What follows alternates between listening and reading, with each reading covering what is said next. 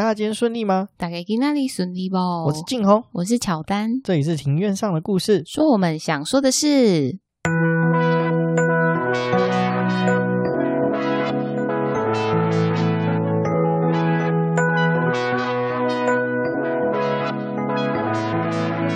因为我们喜欢故事，所以透过故事来认识有趣的事。这里有历史，有书籍，有电影，有风土，还有那些你没注意过的事。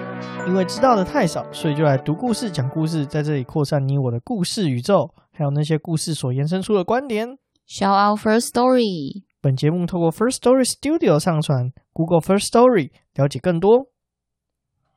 上上一集就是讲社子岛的部分啊，有收到一位听众的留言。没错。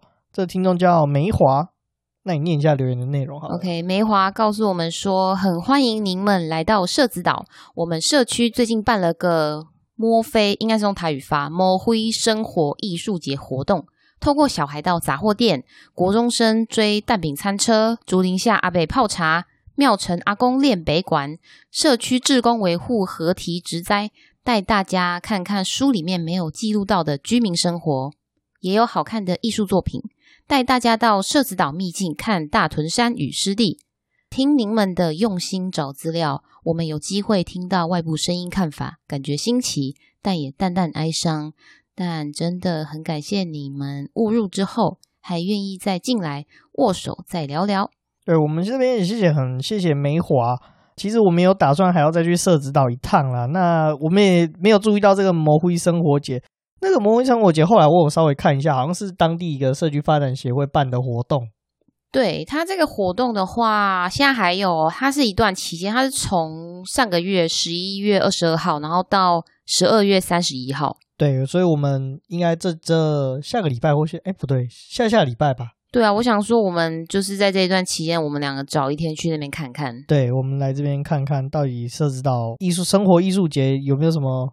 有趣的事情，对啊，因为梅华就有提到说，就大家可以看到，就书里面没有记载到居民生活。因为其实我们两个当时误入社子岛的时候，其实没有说真的在里面待到很久，所以也没有真的很看到里面的居民的生活的样貌。那我觉得说可以透过这个这个活动，然后就进去看一下，走走。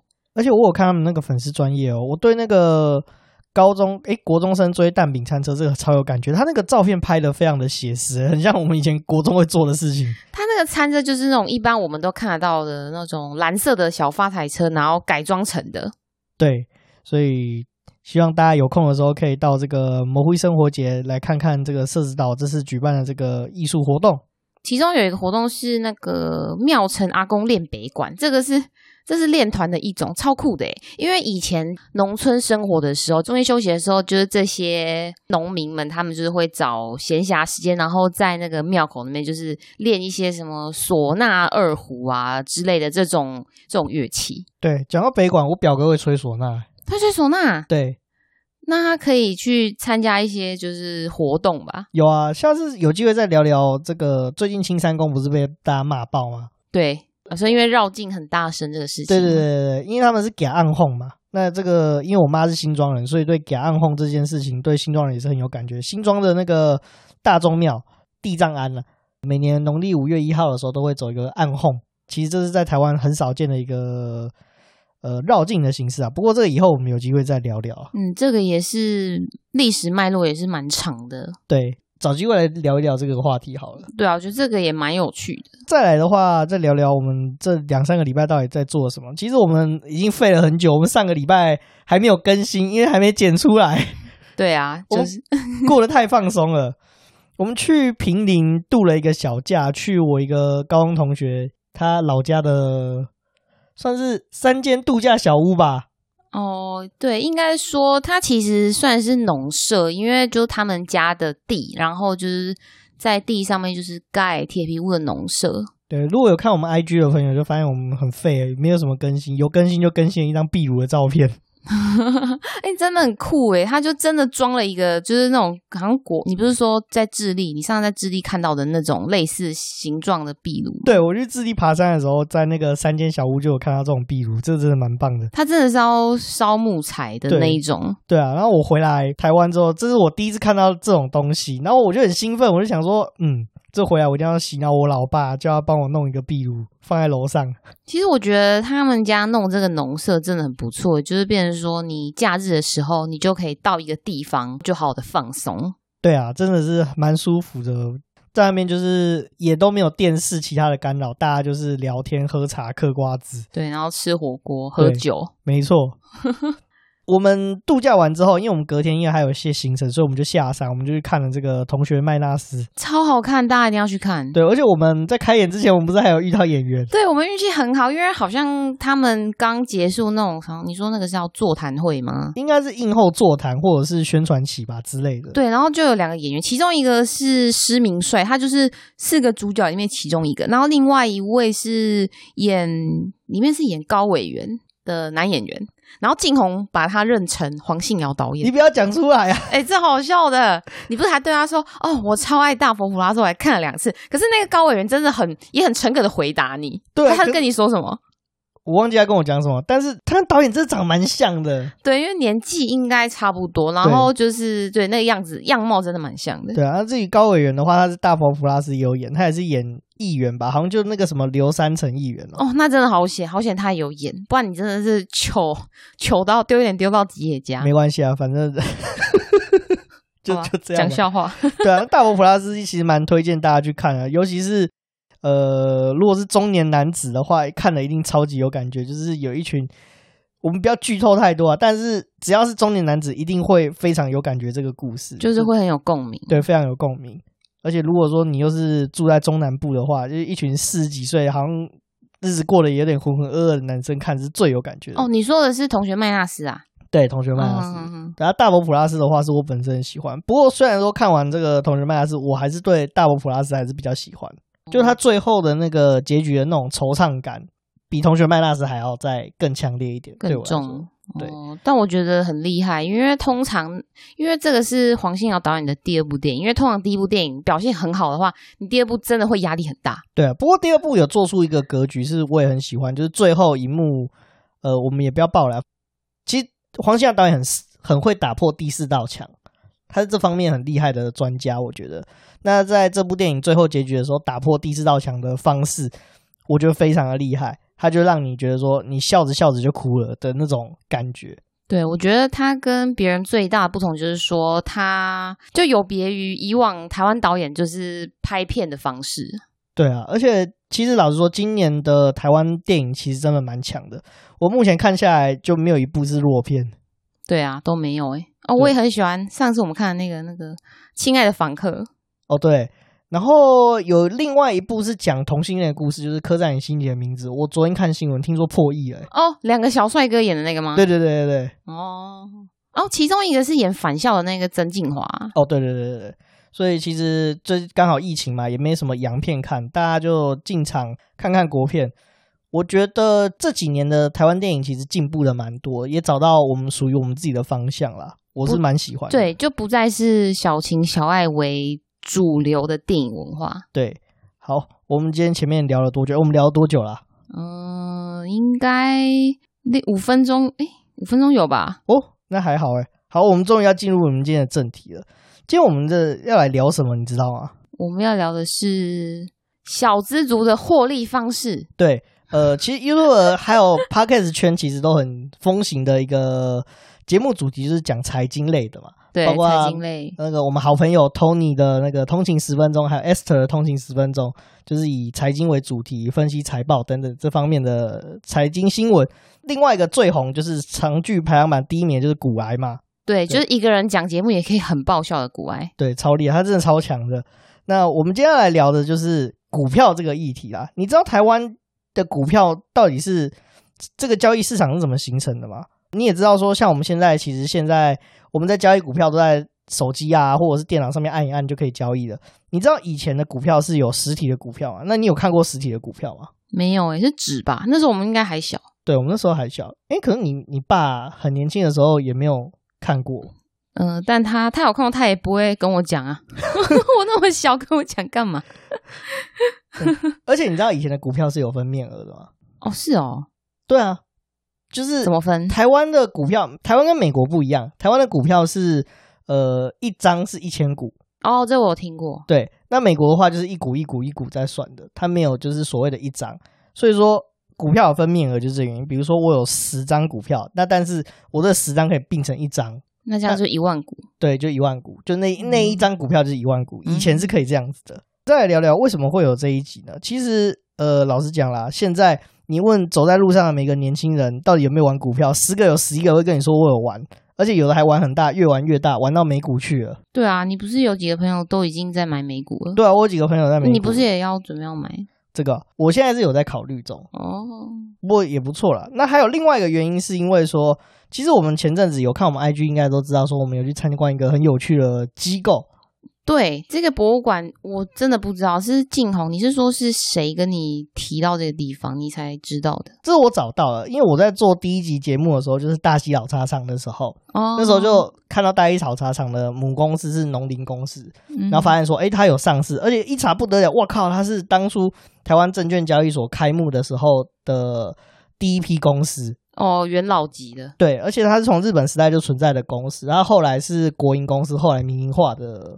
公司，所以我就诶引起我的兴趣，发现说，我靠，台湾还有一个这个机构叫股票博物馆，而且这个一做资料才之后发现，而且参观之后才发现，其实其实台湾的股票跟台湾五大家族，就是台湾最有钱的几个五大家族，是非常的息息相关的，也跟台湾的经济发展是有非常非常大的关系的。那你来说一下哪五大？高雄成家。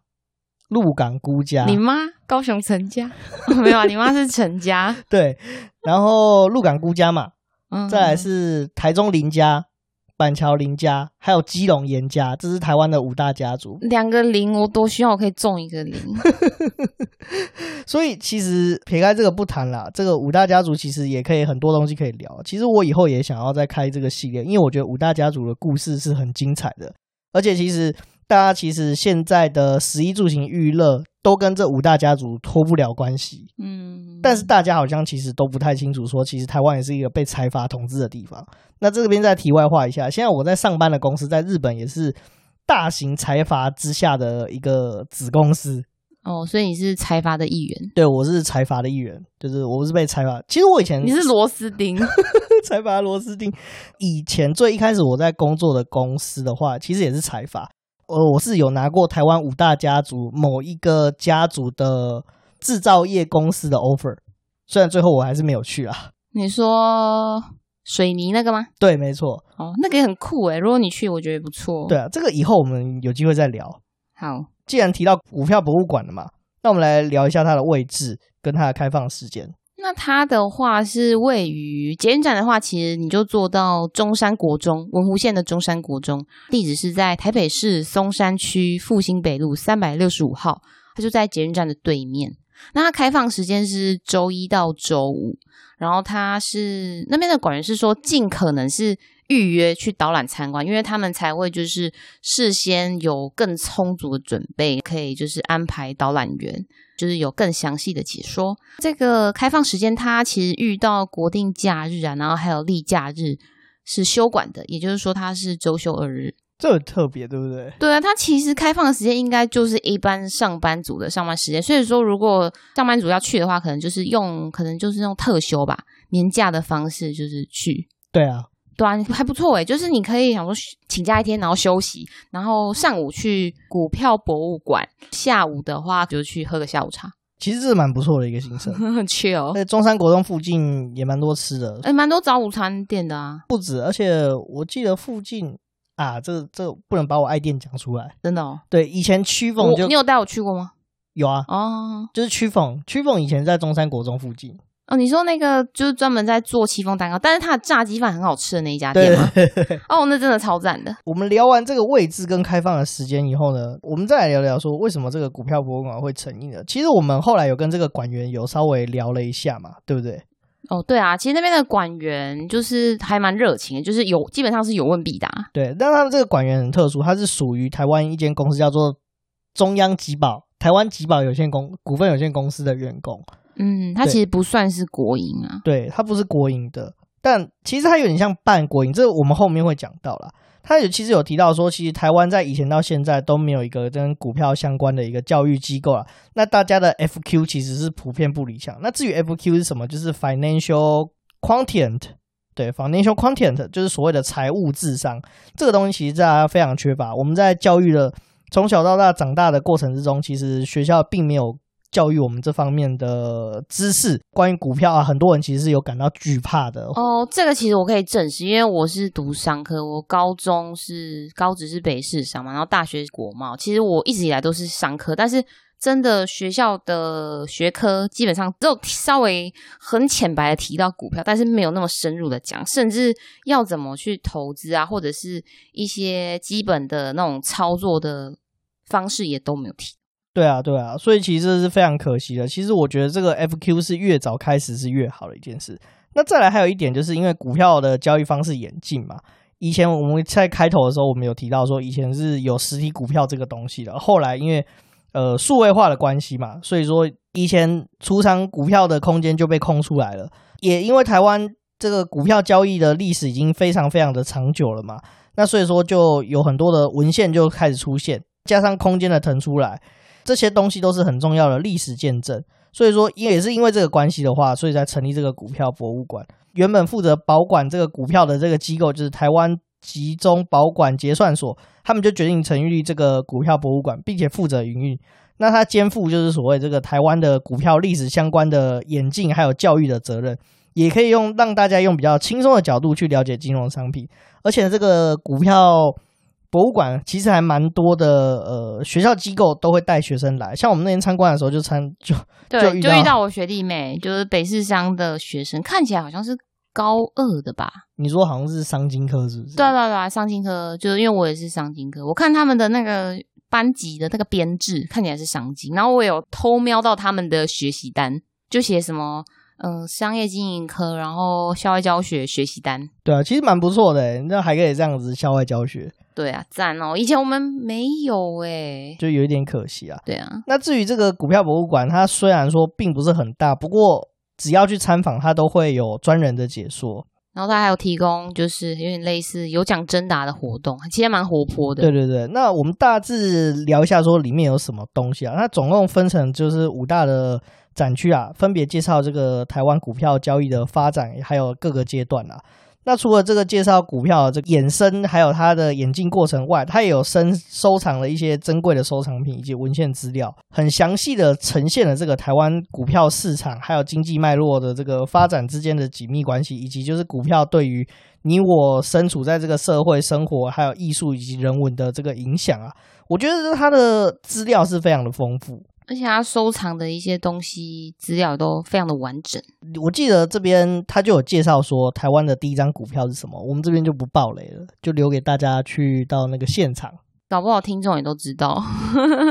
他这边有一个展品也很特殊，就是展品里面其实有展出了这个大同宝宝，还有这个台积电的细晶圆。我想大家平常在用手机都不知道细晶圆或这个所谓的手机晶片长什么样子。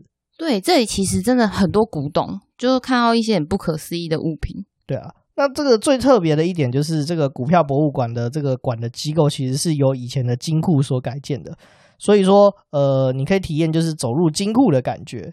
对，它就是走入那个金库之前，好像是要先做人脸的辨识扫描。这个其实是有意义的哦。这个在整个参访过程结束之后，我们其实可以获得一个伴手礼。对，这一个呃，应该算是纪念品啊，就是股票股票博物馆免费送给我们这些有预约的游客的纪念品。那它就是会用，就是以前就是纸本的股票的那个模式，就是它的那个。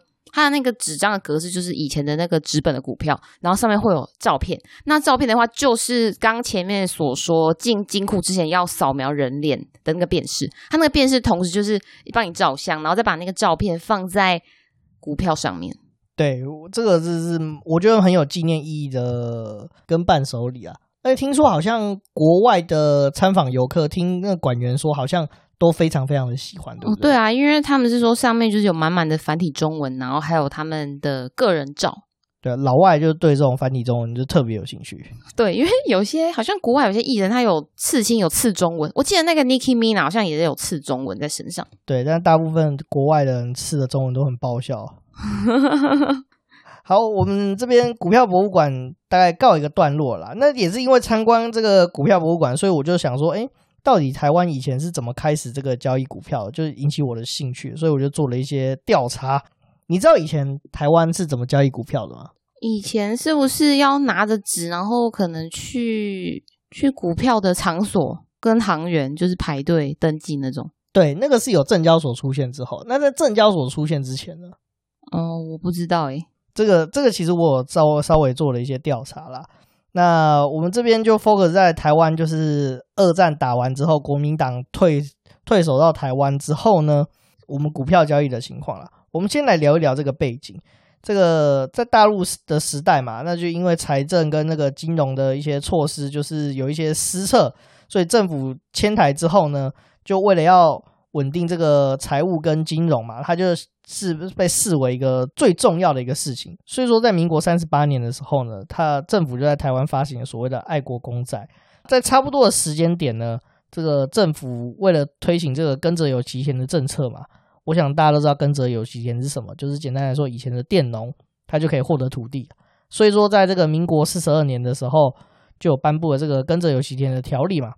一部分这个发行这个地主呢，因为他体土地被给出去了嘛，总是要有一些补偿。那所以这个补偿的话，就是一部分的话是用这个土地的实物债券，就给予这个地主啊。政府的话就分这个十年去偿还这个金额。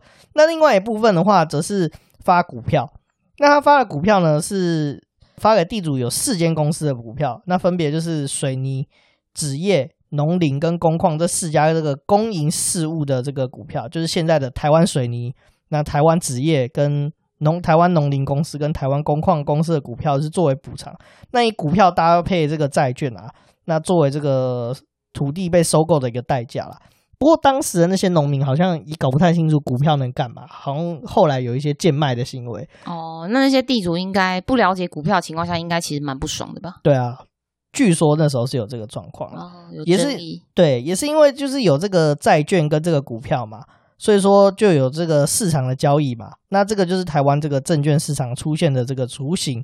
不过当时的这个证券只就是只集中在这个所谓的电投市场去做交易啦。也是因为跟着有席田后，就衍生了一个问题，就是因为那个时候证交所还没出现，所以大家是没有一个统一的市场去做交易的啦。所以这种这个代客买卖证券的这种公司行号就应运而生。所以这就是最早的券商。就比如说像我，比如说你有卖股票的需求，我知道说有人想买股票，那所以说我就把你们通通集中在我这边。哎，你有股票，比如说 A 君他想要买股票，那你你想要卖股票。哦，就乔安这边如果想要卖股票的话，那就透过我来做交易。那我这边就抽了一些佣金，这是最早的。哦，你就是中介的概念。对，我就是最早的中介了。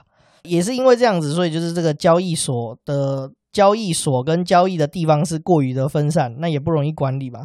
那市场就上就容易就是引发一些争端啊。比如说原本讲好是，比如说一股是一百块，或者说股票被人家干走这种情况出现。就比如说当初讲好的价格，呃，也没有照当初实际上讲好的价格走，就有这种莫名其妙的事情发生了。那所以政府就是为了就是要这个有效的监管呢，所以就政府就开始考察，准备设立一个所谓的这个集中的交易市场，所以就开始筹备这个证券交易所的声音就开始出现了。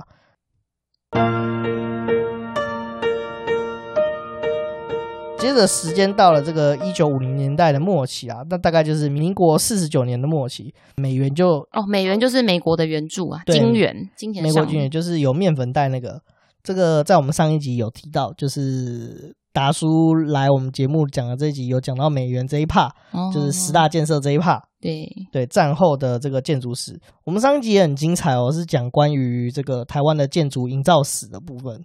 对，就是从建筑的部分去切入历史脉络，再绕回来，就是这个，因为当时美元停止嘛，那政府为了要改善国内的这个投资环境，因为那个时候其实打完仗大概也将近十来年左右嘛，那大家都从农业社会准备改，就是出口为导向，就是单子加工出口区那个进口替代的部分。那为了加速这个经济的发展，那追求这个自力发展的目标，形成这个资本市场，也提高国民就业的机会。那时候政府就认识到说，哎，就是一定要建立这个所谓的资本市场啊，让国民的这个储蓄与生产资金相互结合，才有充分的资本去供应这个国内的各项建设。所以，民国四十七年的时候呢，政府就多次派了这个专家去美日等国考察这个证券市场。那在隔年三月的时候呢，政府部会就邀集了所有跟证券有关系的部门、政府单位，还有专家去组成这个证券研究小组。从事这个策划，那半年之后呢，就设立了证券管理委员会，并且配合修订这各项的法律。那时间到了这个民国五十年的时候，经济部就邀请了台湾当时的几间银行啊，还有这个大型的台湾知名的大型公司，像台银、交通银行，交通银行现在好像没什么看到，那中央信托局我看现在好像也不在了，像中华开发，还有这个台湾水泥，哦，现在这也是台湾的大公司。大同钢铁机械，呃，就是没错，就是现在的大同。远东纺织就是徐旭东的公司啊，不对，不是徐旭东，是徐旭东。你发音你是故意的吧？没有没有，我不是故意的，我们不能说我们是故意的，发音不标准。就是 徐旭东的公司，那就是为这个证券交易所去做筹备委员会的委员，并且通过这个筹备委员会筹组筹组这个组织的办法。那在同年的这个十月二十三号呢，就是召开了这个。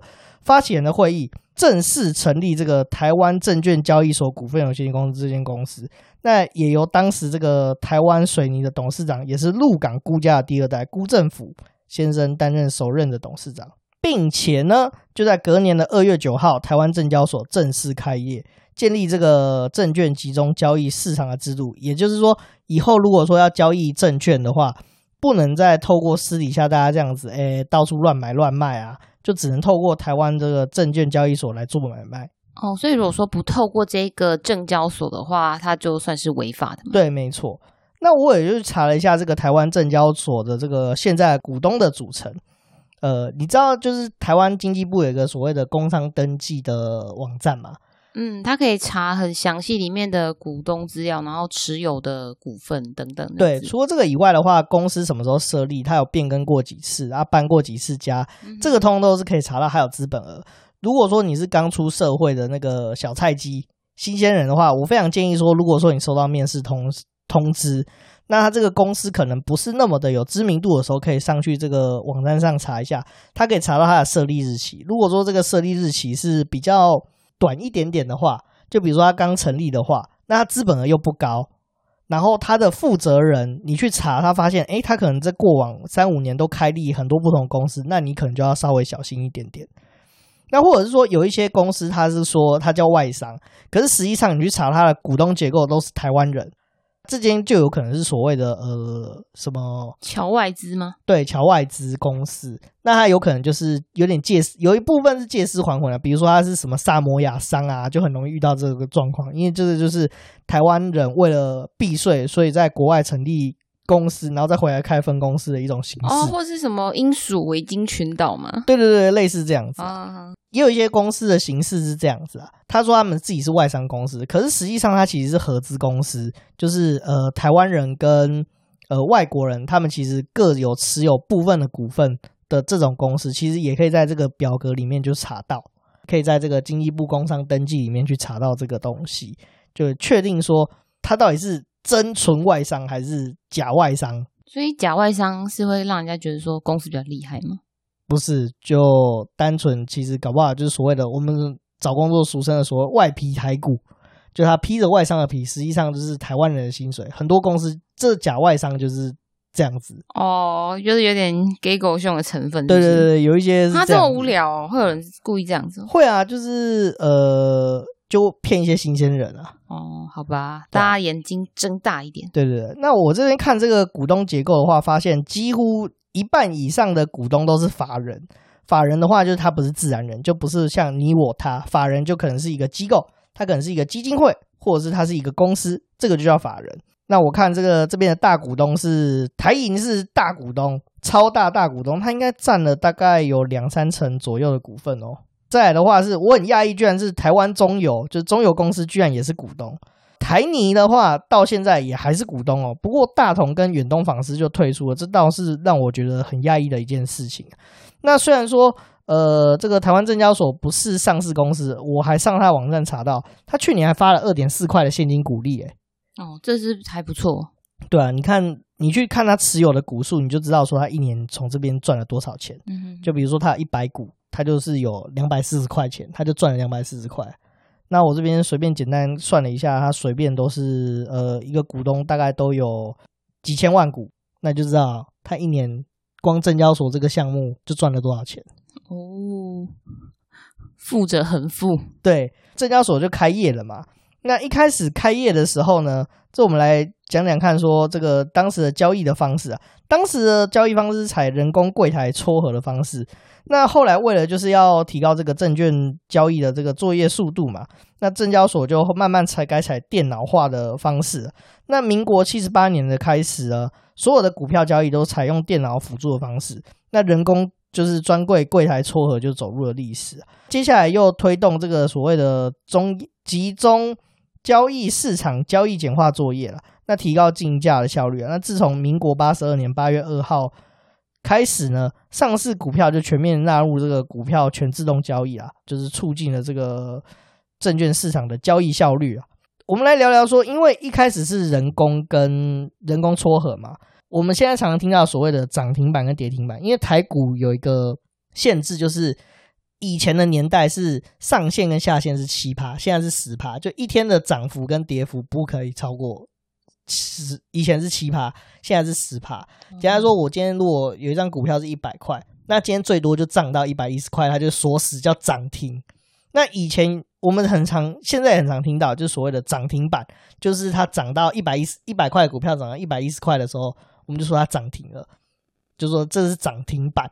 那为什么会有涨停板这个由来呢？是因为以前是人工撮合的，那就要有一个人在负责写在一个这个板子上面写说现在撮合的价格是多少。如果说它现在是涨停的话，那这块板子的价格都都是涨停的价格，所以这块板子就叫涨停板，所以是个原因的由来的。哦，是哦，然后就可能之前的说法就是一直沿用下来嘛。对对对，所以你会发现说以前这个股票交易是真的很没有效率的一件事情。哦，而且可能还会写错。像现在啊，就是手指按一按还会下错单，因为最近刚好盘中零股交易刚开放，好像是今年十月中吧。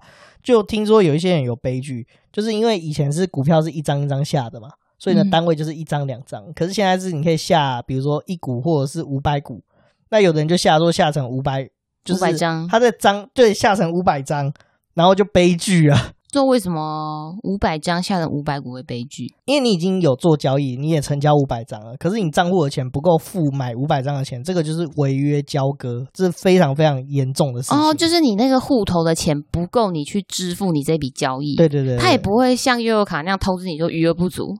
对，他银行会通知你啊，但是如果你钱没有补足的话，就会违约交割，这是非常严重的信用问题。哦，所以你说的悲剧是说他们在。户头的钱不够的状况下啊，如果说是够的话，其其实也还好，就还好。但是你原本只是要买五百股，变成买五百张，这差距非常非常的大哦。你变成是在玩一个惊涛骇浪的东西，对，没错，你的风险就你就等于重压你的资本在同一注上面。股癌有开始，就是所有的交易绝对不可以只单压一个标的哦，就是那个啊，鸡蛋不能放在同一个篮子里面，对，因为那个破了，你全部都破了，对，没错。我们再聊聊说，在这个之前，这个在电脑化之前，股票到底是怎么交易的？那当时的股票，我们有提到嘛，是有资本，而且还有分面额的。我们在一开始的时候，我们就有提到说，一张台湾一张的股票是一千股。假如说我今天有拿到呃一张股票，我有一千股，那我要交易的时候，我还是真的要拿我的股票到券商，就是所谓的这个交易所，比如说可能是呃元大证券。那我就要拿着我的股票去元大证券的那个窗口去排队交易股票哦，就比如说你要拿一个纸本的文件过去。对对对对对，没错。那那个时候虽然电脑有系统化，但是股票还是要实体交易，所以我还是要把我的股票缴去那个券商那边。这样就衍生这个一些问题嘛，因为后来台湾你也知道，台湾籍银卡吧，所以就是经济越来越好啊，股票越来越多啊，什么弄丢啊，然后被咖啡沾到啊，这种莫莫名其妙的事情就。哎、欸，我想到一个被狗吃掉，对，这也是有。我的作业被狗吃掉了，或者是我们也知道说，像我们老一辈前辈很喜欢藏私房钱在很奇怪的地方。然后结果发现老人家挂掉之后，后来去找那些钱都被注掉了。其实什么股票注掉的事情也是有发生过的。哦，会不会台积电被注掉？没有错。如果说你以前有一张台积电，哇，现在台积电很贵，好像五百，我我记得好像礼拜五收盘的时候好像五百一十几块的样子，有点忘了。好可怕哦！对对对对对，你就是原本是亿万富翁，现在就变成吃土富翁，差很多。对，没错。所以也是因为这样，所以就衍生了所谓的集中保管服务，因为放在我这边嘛。所以就有可能弄丢，这也是我们成立股票博物馆这个中央集保结算所就进入了这个历史的舞台。中央集保结算所的这个成立呢，其实这个它是这现在的这个中央集保结算这个公司呢，它是由两间公司合并而成的。它原本是台湾证券集中保管公司跟台湾票券集中保管结算公司合并而来的。我们先讲这个前身呐，因为我们是讲股票嘛。那这个台湾证券集中保管公司的话，它其实成立于这个一九八九年的十月。那在一九九零年一月正式营运了。它负责处理的业务就是有价证券的集中保管账簿划拨制度相关的业务了。服务就包括就是有价证券的集中保管账簿划拨作业啊，集中交易及柜台买卖市场有价证券交割，以及兴柜股票证券交割结算作业，以及期货结算电脑处理，以及无实体有价证券登录等等的这个作业了，并且接受这个金融监督管理委员会证券期货局委托办理股票查核业务。那它是有接受政府金管会监管的一个机构。那在这个股票无纸化之前是怎么交易股票的呢？首先一开始我们都我们刚刚有提到嘛，就是股票是。呃，我们自己保管的，对不对？对啊，就是从家里拿出来。对，那有集保所出现之后呢，我们可以把我们的股票存在集保所里面。哦，那时候过渡其实就是把资本股票交去集保公司，然后他就会帮你登记嘛。对，他就帮我们登记。哦。那我们在交易，我们就可以在家里按一按，我们就不用再拿实体的股票去交易了。就是减少我们可能拿在路上啊被风吹走的风险啊，比如说像新竹那么大，你的股票可能就会飞走。哦，对，飞去人家米粉厂，或者是说可能你出门的时候遇到下大雨，然后股票就湿掉了。对，没错，那字都糊了。对，那自从股票这个由集保公司保管之后呢，只要你交易呢，比如说你要买或者是卖，那集保公司就会帮你从金库找出你的股票。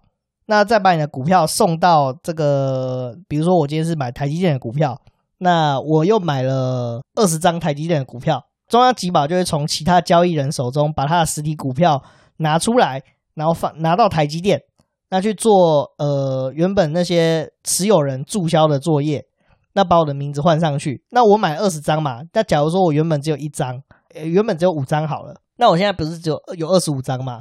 那这样子很多张嘛，很占空间，所以他就帮我换成二十五张，一张二十五张面额的股票。哦，就帮你合并变成一张二十五股的股票。对对对，就送到公司去小股换大股，并且办理这个注销跟登记的作业，然后再帮我把这个二这个一张二十五张的股票送回中央集保中心保管。哦，那我问你一下，你说无纸化嘛？就我们这边没有纸本股票，那？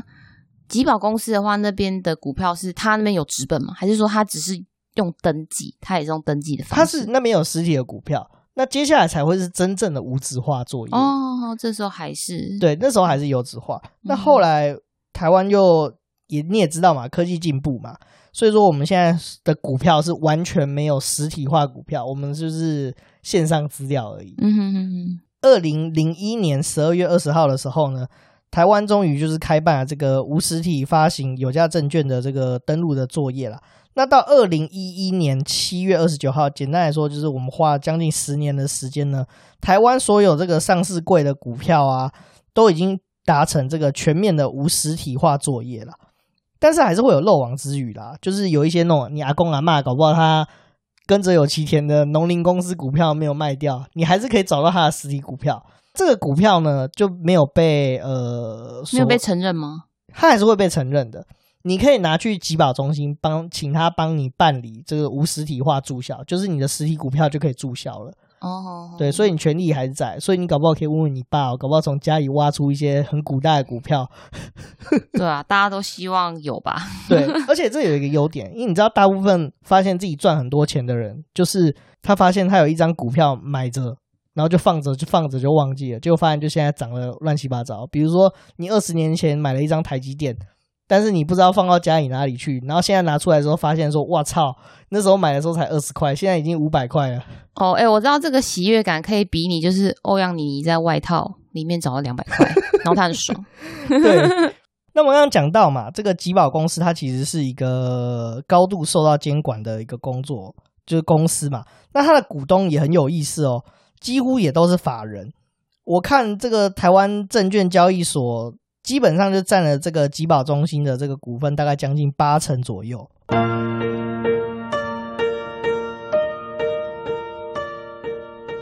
我们今天洋洋洒洒讲了一大堆的东西啊，就是你有发现，就是这个证交所跟集保其实都不是政府单位哦，因为我们去看他的那个经济部工商登记，对不对？嗯哼哼，那就发现说，其实它不是政府单位，也不是国营事业，而是受到政府高度监管的特许行业。对，就。就是说，不是你一般你开公司，你想要做就可以做，你是需要特别去跟政府申请的。对，而且也不是那么容易就可以做的吧？没错，而且台湾只有一个证券交易所，像别的国家是有好几个证券交易所。哦，台湾只有一个。对，美国的话，我记得芝加哥有一个交易所，然后纽约有一个交易所，而且纽约有好几个，好像是纳斯达克也是一个交易所。嗯哼哼哼，就是每个国家可能会有不止一个交易所存在啦。再聊聊我们的心得。其实一开始我是个人是抱持一个好奇的心态去股票博物馆的，那没有想到后来就去参观以后，就衍生出了更多的问题，就做了更多的调查，我才知道说原来这个台湾这个股票交易原来有这么多背后的故事。对啊，有这么样一个完整的历史脉络。对，没错。我们今天大概就差不多讲到这边。你有什么心得跟看法吗？我其实觉得，因为其实我本身没有在研究股票，我觉得我应该要去研究一下。就是现在是大赚钱时代，我跟你说，今年三月开始，每个人都是股神。哦，真的哦。对就是你身边有在操作股票的人，是基本上都有赚到钱。对，基本上今年没有人赔钱。哦，真的哦，那不错啊。我也是靠了这个赚了一点点小小的呃零用钱啊，反正总而言之，大家今年应该都有赚到一些小小的零用钱，对啊，当做是给自己的年终奖金吧。没错，那我们今天讲的也很多啊，那其实还有一小部分想想要讲，不过碍于时间，我们下一次再聊聊这个议题，就是台湾的这个跟着有奇天补偿的这个四大公司。对，这四大公司跟我们其实也是息息相关，没有错。那我们今天就讲到这边。那欢迎你们到我们的 Apple Podcast 打新评分留言，并且分享给你们的就有兴趣的朋友。对啊，你也欢迎追踪我们的 IG 啊，我们的 IG 的账号是 Story on the Yard。你可以在 IG 的放大镜直接搜寻庭院上的故事，也可以找到我们哦。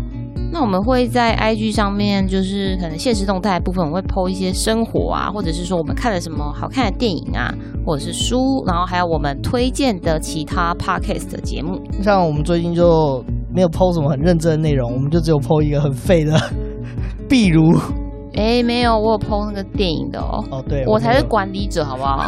什么很废，欠揍。还有除此之外，我们还有语音留言连接啊！谢谢 First Story 的技术支援。如果说你有在任何地方留言的话，我们都会找机会在节目上回复你哦。对呀、啊，然后谢谢梅华给我们一个很丰富的反馈。没错，所以我们也会在月底之前找时间去社子岛再走一走。对的，那我们就下集见喽，拜拜。